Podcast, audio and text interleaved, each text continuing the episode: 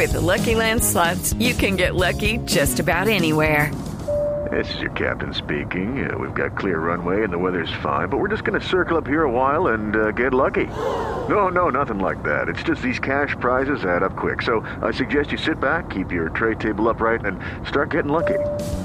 Play for free at LuckyLandSlots.com. Are you feeling lucky? No purchase necessary. Void where prohibited by law. 18 plus terms and conditions apply. See website for details.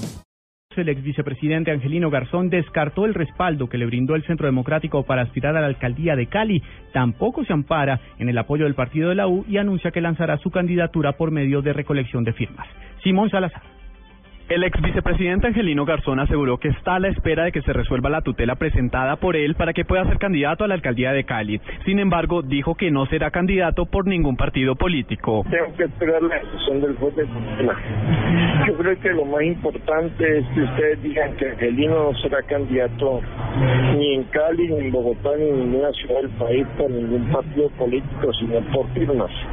Y en ese sentido, yo puedo ser candidato por firmas si el juez de tutela así lo, lo, lo, admite. Si no lo admite, no puedo ser candidato a nada. Recordemos que la semana pasada el Centro Democrático dijo que apoyará la candidatura de Angelino Garzón, mientras que el partido de la U calificó este anuncio de oportunista. El ex vicepresidente reiteró que en este momento no es militante del partido de la U. Simón Salazar, Blue Radio.